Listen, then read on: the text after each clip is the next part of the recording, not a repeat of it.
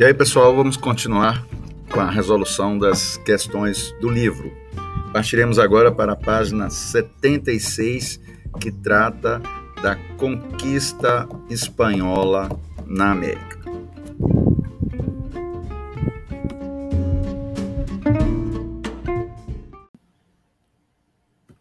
Então vamos à, vamos primeira pergunta.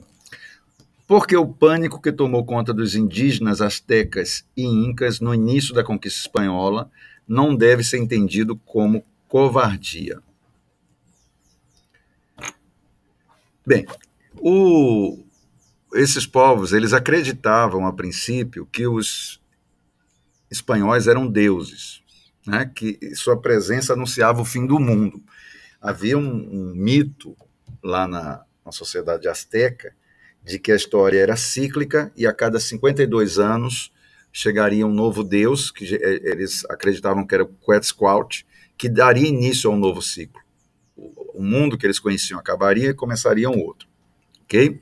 Então, basicamente, esse terror de ter a sua história apagada no início tinha a ver com isso. A segunda questão: quais as principais razões para compreendermos a rapidez e o sucesso da conquista do Império Azteca? Então, primeiro, a gente tem que lembrar que o Império Azteca, por ser um império, ele possuía milhões de pessoas, milhares de pessoas subjugadas, dominadas. E os espanhóis vão justamente entrar em contato com esses povos que são dominados pelos astecas e propor alianças. Um deles, os Tlaxcala. Outro, as informações, lógico, eles só poderiam, os espanhóis só poderiam saber dessa informação se tivesse um informante. A gente pode falar de Malinche, que teve contato lá com o, o Hernán Cortés e passou esses segredos aí, esses pontos fracos do Império Azteca. A gente pode enumerar também as doenças, principalmente a varíola que vai se disseminar rapidamente entre os povos astecas. Além disso, o uso, como já foi dito em sala de aula, o uso das armas de fogo, tudo bem que elas tinham menor número, mas elas impressionavam, o uso do cavalo, de armas de metal, como a espada. Então, tudo isso aí conjugado permitiu que em pouco tempo, cerca de dois anos, o Império Azteca fosse conquistado pelos espanhóis. Vamos à segunda, à terceira questão. Relacione a disputa entre Atahualpa e Huascar e a conquista do Império Inca pelos espanhóis. Quando Francisco Pizarro chegou nos Andes, o, havia uma crise política entre os incas. Os dois irmãos, Atahualpa e Huascar, disputavam o poder. Isso, logicamente, essa divisão do Império Inca, essa disputa interna, vai favorecer a conquista espanhola. Essa, inclusive a divisão de forças né, do Império. Então, Pizarro se aproveita disso aí para facilitar a sua conquista. Vamos à próxima questão. O sucessor do imperador azteca Montezuma foi Cuauhtémoc, que tentou massacrar os espanhóis em 1520. Qual a diferença de sua atitude em relação a de Montezuma diante dos espanhóis? Pois bem, Montezuma primeiro vai se assustar com os espanhóis, tornando, tom, tomando-os né, como Deus, como deuses, né, os deuses que vinham para começar a história do, do, do zero. E depois ele vai tentar negociar, enfim, quando ele percebe que eram invasores. Aí já não dava mais tempo de organizar a, a defesa. Jaquatemoc, ele vai liderar um combate militar sem trégua, até ser capturado e executado. Então vamos à próxima questão. Por que o uso das armas de fogo, como os arcabuzes e os canhões, não foi decisivo para a vitória dos espanhóis sobre os indígenas? A gente viu anteriormente que elas, é, as armas de fogo, a superioridade bélica foi importante. Todavia, dentro dessa análise aí dessa questão, haviam poucas armas de fogo. poucos arcabuzes, poucos canhões, e eles demoravam um pouco para serem é, recarregados. Mas isso aí também não invalida o uso deles até como amedrontador, né? transformando lá a batalha em, até em algo psicológico desfavorável aos astecas. Vamos à próxima questão. É a sexta questão. Os espanhóis que conquistaram os impérios indígenas pertenciam à alta nobreza espanhola? A resposta é não. Na maioria, eram homens humildes que viam na aventura da conquista da América uma maneira de conquistar terras, títulos.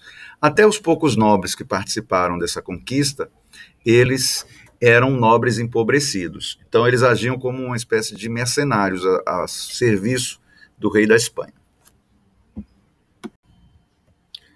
A próxima questão trata de Malinche. Né? O que Malinche tem a ver com a conquista espanhola do Império Azteca? Então, lembrem que Malinche ela foi intérprete do Hernán Cortés.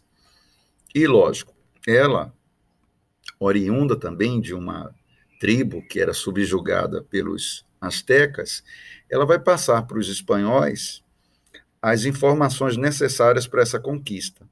Quais os povos estavam insatisfeitos, principalmente essa informação que vai permitir aos espanhóis buscar aliança com os povos nativos inimigos dos astecas. A próxima questão é sobre qual é a relação entre o sistema de trabalhos utilizados nos impérios Azteca e Inca e a colonização espanhola. O quatequil, e, utilizado no Império Azteca, e a mita, utilizado no Império Inca, eles visavam que um esforço coletivo para a construção de obras ligadas à agricultura. No Império Azteca, as chinampas, no Império Inca, os terraços nas montanhas.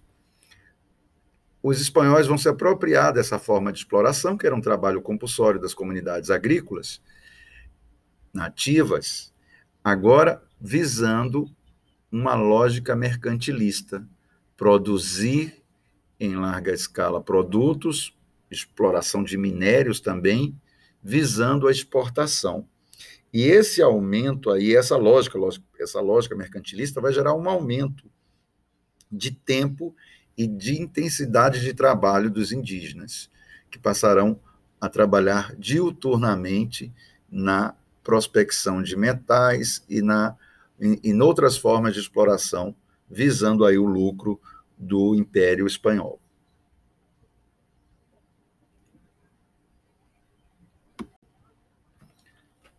A nona questão se pede para analisar uma frase, dizer porque ela é falsa. A frase é a seguinte: a elevada mortalidade indígena que sucedeu à conquista foi provocada pela brutalidade dos conquistadores espanhóis. Na verdade, a, a grande mortalidade logo após a conquista tem muito a ver com a disseminação de doenças trazidas involuntariamente pelos espanhóis. É bem verdade que o processo de genocídio das populações nativas, ele se aprofunda durante todo o processo de colonização espanhola, principalmente no trabalho exaustivo nas guerras justas contra as populações nativas, nos grandes deslocamentos. Mas no primeiro momento seria a varíola, principalmente o fator para essa extrema mortandade. E a última questão dessa página pede para relacionar topografia acidentada dos planaltos mexicano e andino com a dificuldade que os espanhóis enfrentavam nas guerras de conquista.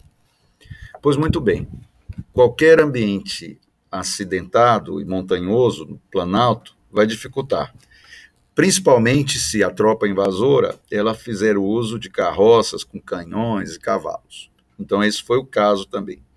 Além de que as trilhas, principalmente dos incas, geralmente eram trilhas individuais e não para carroças. No máximo para carregar lá objetos no lombo de uma lhama, por exemplo. Então, eles vão ter enfrentar essa dificuldade também, no caso dos espanhóis.